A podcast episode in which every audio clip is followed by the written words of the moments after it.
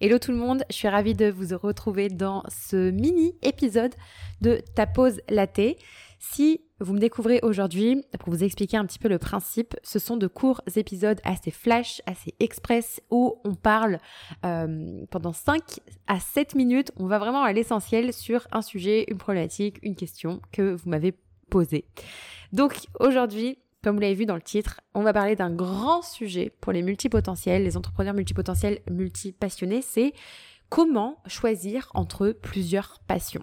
Alors, c'est un épisode qui mériterait que je vous fasse 20, 25 minutes, 30 minutes euh, dessus, mais euh, j'avais envie de vous donner des choses actionnables, directes, sans aller trop dans le détail pour le moment. Donc, c'est un grand sujet.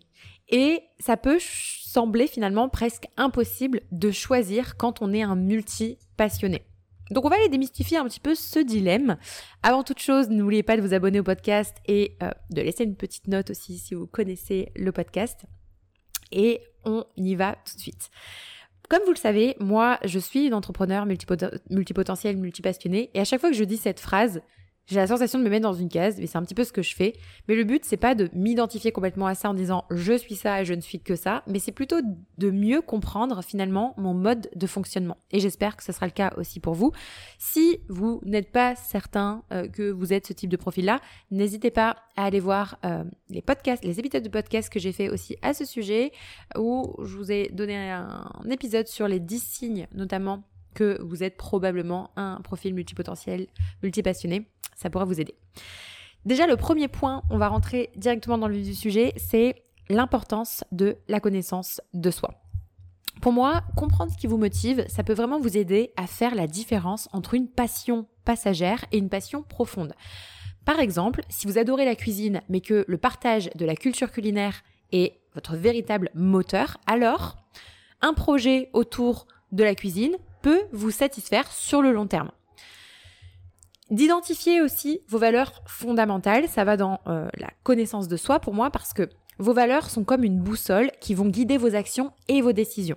Elles vous donnent une direction, un sens, donc si vous avez du mal à choisir entre plusieurs passions, évaluez comment chacune d'entre elles euh, va s'aligner sur vos valeurs pour vous aider à prendre une décision. Par exemple, si l'une de vos valeurs fondamentales c'est la créativité et que vous vous sentez plus créatif lorsque euh, vous peignez que lorsque vous faites du yoga, euh, alors peut-être que la peinture c'est une passion à laquelle vous devriez donner la priorité. Ça signifie pas que vous devez abandonner le yoga, mais simplement que votre projet entrepreneurial pourrait se concentrer davantage sur la peinture. Donc évaluer vos passions à la lumière de vos valeurs peut vous aider à clarifier ce qui est vraiment important pour vous. Le point numéro 2, c'est de tester et d'expérimenter.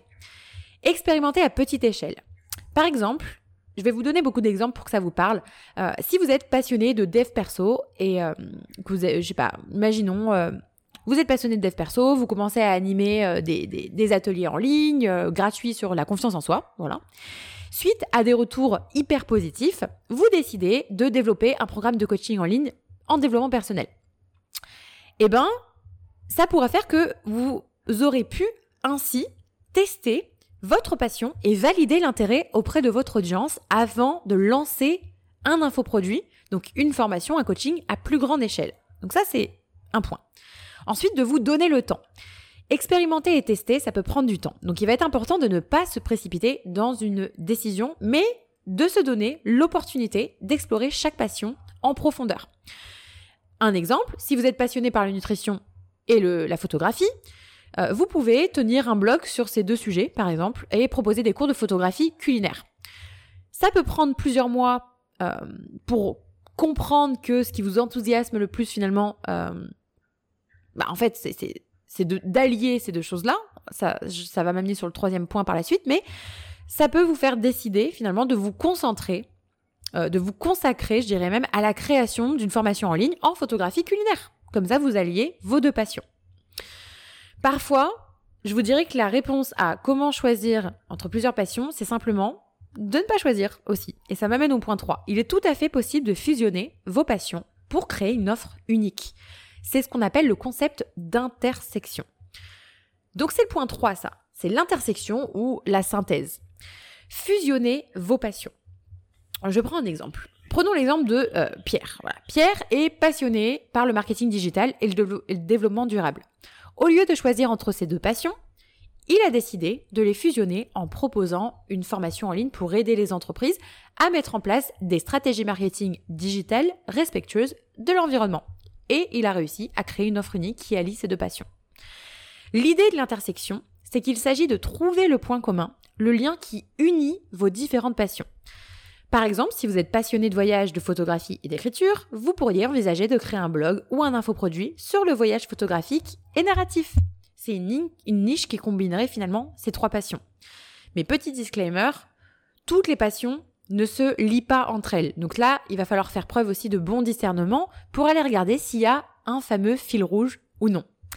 Si vous avez envie d'ailleurs d'explorer un petit peu plus cette notion de fil rouge et de comment s'organiser dans différentes passions, j'ai donné un workshop là-dessus, je vous mettrai le lien en barre d'infos si ça vous dit, le workshop Clarté, qui était vraiment justement à destination des entrepreneurs multipotentiels, multipassionnés, qui manquent un peu de clarté, qui se dispersent énormément, qui savent pas vraiment quel est leur fil rouge, s'il y en a un, etc., etc. Donc pour conclure, on va finir avec une situation, euh, citation pardon, inspirante, comme d'habitude. Ta multipotentialité est une source d'émerveillement infini. Donc n'aie pas peur d'explorer toutes tes passions. Le monde a besoin de ta lumière. Ta lumière brillante, je dirais même, et diversifiée. Donc, on va s'arrêter là. Comme d'habitude, si tu as aimé le podcast et que tu n'as pas encore noté, n'hésite pas à me laisser une note, un commentaire sur la plateforme de ton choix. Et, eh ben, on se retrouve pour le prochain épisode. Bye bye.